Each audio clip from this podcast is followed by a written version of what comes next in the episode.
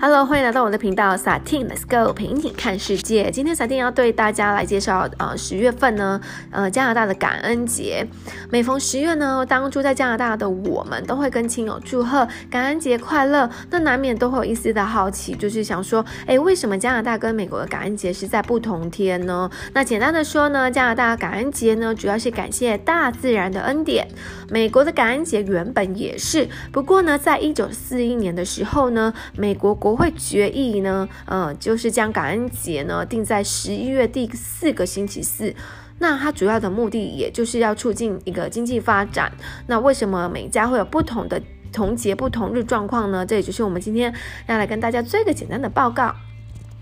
事实上呢，感恩节呢最早并没有一个固定的日子，嗯，约从两千年开始，欧洲人就已经在晚秋庆祝呃丰收的仪式，来感谢大自然给予我们恩赐跟好运。那当欧洲人来到加拿大的时候呢，他们也将这个传统呢就带进来了这个地方，所以加拿大呢，呃，感恩节呢有就从那个时候开始奠定了这个根基的。那加拿大感恩节的历史可以追溯到一五七八年哦，因为它比美国的感恩节主的历史足足早了哦有四十年，因为当时的英国探险家 Martin 他呢试图的寻找航向东方的新航线，可是最终都徒劳无功。不过他现今呢在加拿大的纽芬兰省去建立了一个定定的据点，然后去举办了一个盛宴，所以呢他就是庆祝他从英格兰呢。的加拿大远航中，去战胜了呃加拿大这这一路来的风暴啊、冰山的威胁而生存下来，所以他非常感恩上上帝。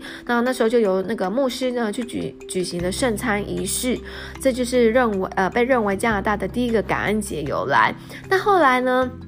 来自欧洲的移居者呢，Mart Martin 呢，他就是呃，这个感恩仪式最主要是庆祝粮食丰收，因此呢，通常都会选在晚秋。而加拿大呢，因为天气较冷，晚秋也就是指十月。那至于美国，一般人认为感恩节呢，就是在于一六二呃一六二一年的秋天，当那那个时候也是远涉重洋来到美洲新大陆的英国移民，感谢大自然就是呃赐予的丰收季节，一年都会举办。办三天的狂欢活动。后来呢，在美国的革命期间呢，有一批英皇室的保皇党，他也就是移居到了加拿大，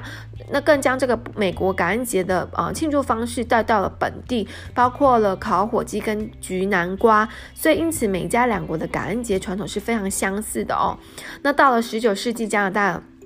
的感恩节呢，就是才被。政府固定下来，首次呢就是法定感恩节日，就是在明呃西元一八七二年十月十四号这一天。为了庆祝呢，乔治五世呢，他呢从疾病中康复呢，所以呢十九世纪末感恩节就被定在十月的第一个星期一。不过呢，因为随着第一次世界大战结束哦，阵亡的将士纪念日跟感恩节常常因为会碰在一起，那为了避免这两个的气氛迂回的节日发生冲。冲突，所以呢，加拿大国会呢，在西元一九五七年的时候呢，就正式将感恩节调到每个月每一年的十月的第二个星期一，然后保持到现在。这也就是为什么我们这个周末呢，会可以好好享受长周末的原因，就是感恩节啦。你跟你的家人，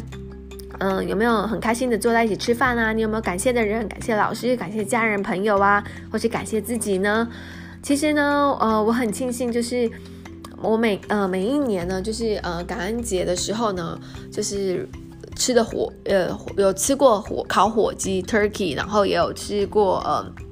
焗焗南瓜派。那这个时候我也非常建议大家可以就是在家自制那个呃 sangria 的酒水果酒，然后搭配南瓜派，我觉得是非常非常的搭配的，因为。呃，这个节日就是跟亲朋好友或者是家人。那因为现在 COVID-19 的关系，如果呢大家不方便聚呢，我们就呢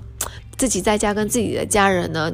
呃，平安的在一起度过每一天，然后健康，然后我觉得这就是最大最大的感恩了。那也祝福现在收听的每一个听众朋友喽。然后有任何的问题呢，或是有什么事，呃，有什么，